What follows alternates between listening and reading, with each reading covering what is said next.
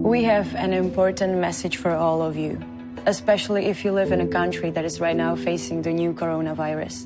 The pandemic is growing exponentially in many countries. But the Czech Republic is one of the few in Europe that has significantly slowed down the spread of the virus.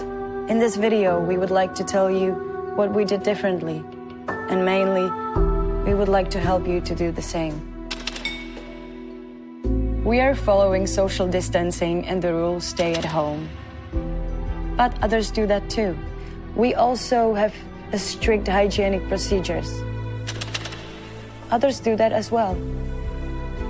But the main difference is everyone who has to leave their house has to wear a face mask.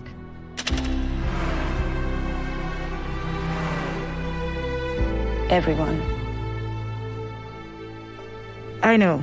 They may be told you that masks wouldn't protect you, but there are studies proving that even a homemade mask can be partially protective. Partially. Any protection is essential today. But now the more important thing. Masks fundamentally prevent the transmission from you to others by sneezing, coughing, but also breathing. And many people are the most contagious before they start showing symptoms.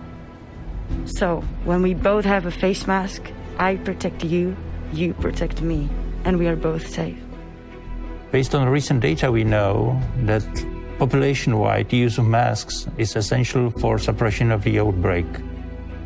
According to our professional experience, a simple homemade mask can prevent up to 100% of the spread of potentially infected microdroplets. The more people use masks, the less virus can be distributed and fewer individuals are exposed.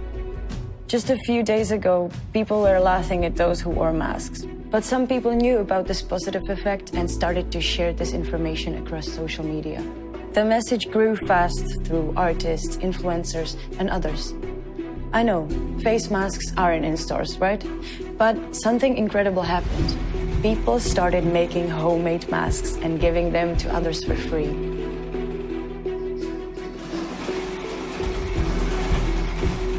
Many companies, theaters, or even retirement houses changed their buildings into sewing rooms, and thousands of people started to sew masks at home. So we know that face masks work, and it has been repeatedly confirmed by scientists. We know that it is possible in just three days to provide face masks for 10 million people in one country. And we know that here we have fundamentally repressed the infection. Please share this knowledge and help us to change as many countries as possible. Take a picture with your face mask on and share it with the hashtag masks for all. It can really save lives. And remember, I protect you, you protect me.